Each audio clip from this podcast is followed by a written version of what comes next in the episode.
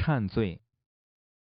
回想你每一个可耻的、自私的、恶的想法和行为，并且全部忏悔。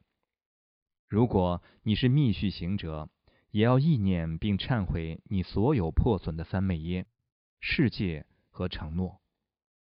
如果可以，向一位喇嘛或佛法师兄面对面的进行忏悔。如果两者都不行，就自己在心中默默忏悔，接着皈依并重新受一次菩萨戒。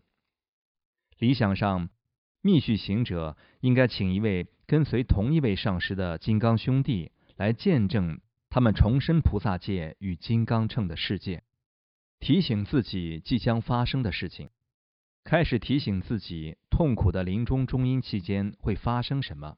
具体内容可参考中阴指示，提醒自己这些阶段可以同时一起发生，可以一个接一个的发生，或者以不同的顺序发生。具体情形取决于你个人的独特状况，因此在死亡之前就要让自己熟悉所有的细节，这至关重要。